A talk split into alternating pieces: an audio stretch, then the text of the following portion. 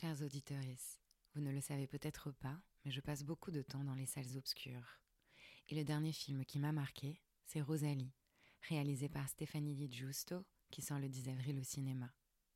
Rosalie est une femme hors du commun. Elle a une barbe et des poils. Son destin questionne le genre, dans la France puritaine de la fin du XIXe siècle. Faisant fi du regard des autres, elle décide de faire de sa différence une force. Si ce film m'a plu, c'est qu'il montre l'émancipation d'une femme grâce à son corps.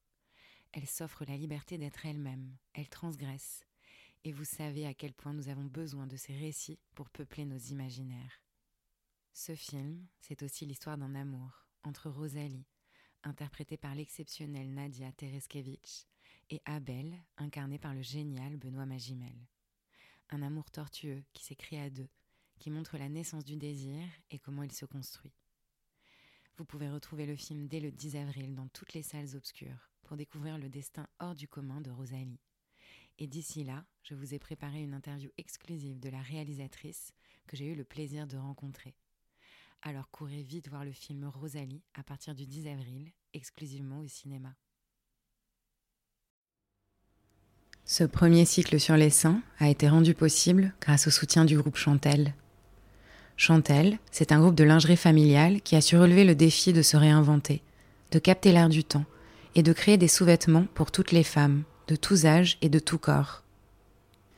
C'est surtout une équipe sincèrement mobilisée par l'idée de donner la parole aux femmes, de faire bouger les lignes sur la représentation de leur corps et de célébrer leur puissance et leur diversité. Alors quand ils nous ont proposé d'être notre partenaire sur ce cycle, on a tout de suite dit oui parce qu'on croit que c'est en rassemblant les forces en présence qu'on va plus loin. Merci à eux.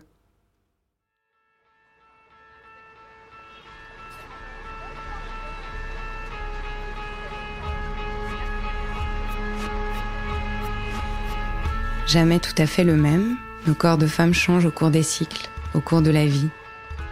C'est cette inconstance qui fait sa richesse et qu'on va célébrer dans ce réjouissant récit collectif. De ces fragments de vie, émerge la singularité de chaque point de vue et on l'espère, quelque chose d'universel dans les histoires qu'il raconte. Bienvenue dans le podcast Ceci est ton corps.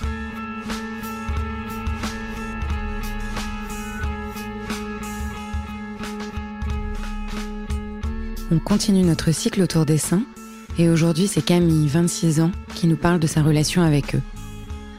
Son témoignage me fait m'interroger sur nos premiers soutiens-gorge. Ils sont souvent vus comme un passage obligé dans la vie d'une femme.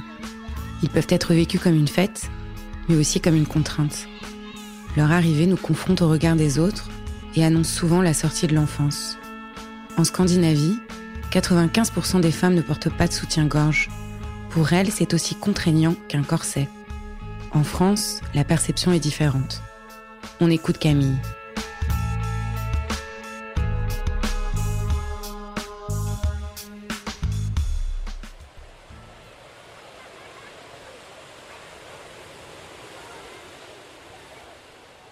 Je m'appelle Camille et j'ai 26 ans. Alors mes seins, ils sont arrivés euh, quand j'étais en CM1, CM2 de mémoire. Je me souviens plutôt bien d'une euh, période de vacances où j'étais en famille et où ma mère m'a expliqué que dorénavant je devrais porter des hauts de maillot de bain, alors qu'avant je n'en portais pas forcément, et surtout des soutiens-gorge. À l'époque pour moi c'était euh, pas du tout possible, parce que moi je trouvais que c'était très désagréable d'avoir à porter quelque chose tous les jours en haut ça me serrait, euh, je trouvais ça euh, désagréable, gênant. Puis j'avais pas envie de perdre ma liberté de, petite fille. Mais j'ai vite compris que euh, bah, c'était important de porter des soutiens-gorge. Surtout, surtout que j'avais une poitrine qui s'est développée assez vite, qui s'est vue rapidement. Ça devenait gênant de, ne pas en porter.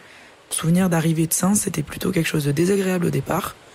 Et après, de la compréhension, parce qu'on m'a expliqué et parce que ma mère m'a m'a fait comprendre qu'il fallait que, que, je porte un soutien-gorge et que pour moi et mon développement des seins, c'était important.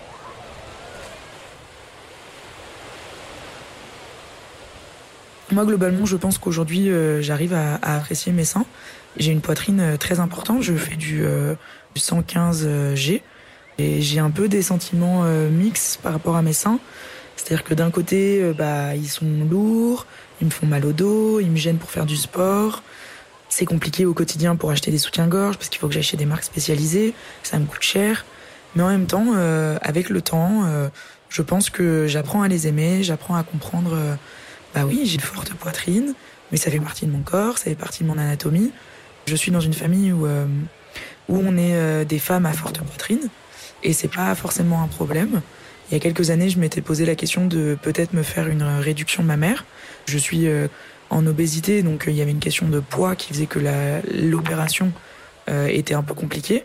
Mais au-delà de ça, je me suis dit que prendre le temps de, de comprendre mon corps et de reprendre en main mon corps n'était pas forcément une mauvaise idée. Aujourd'hui, je suis plus dans un état de j'essaye de perdre du poids parce que c'est important pour moi. Et après cette perte de poids, je me reposerai peut-être la question d'une réduction mammaire. Est-ce que j'en ai envie? Est-ce que c'est euh, important pour moi? Est-ce que euh, après cette perte de poids, euh, mes seins, je les trouve toujours trop, trop imposants? Est-ce que j'ai toujours mal au dos régulièrement, comme ça peut l'être aujourd'hui?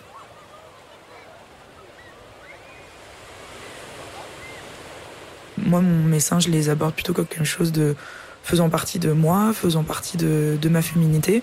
C'est important, j'essaie d'en prendre soin de régulièrement euh, voilà regarder s'il n'y a pas euh, de les balber, de voir s'il n'y a pas des, des, boules qui apparaissent ou quoi que ce soit, et puis de d'en discuter avec euh, avec mes amis ou avec mon médecin.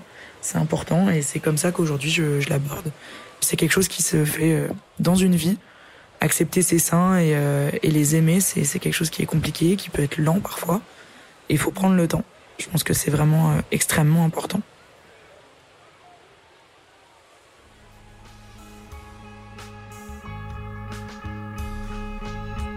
Merci à Camille pour ce témoignage.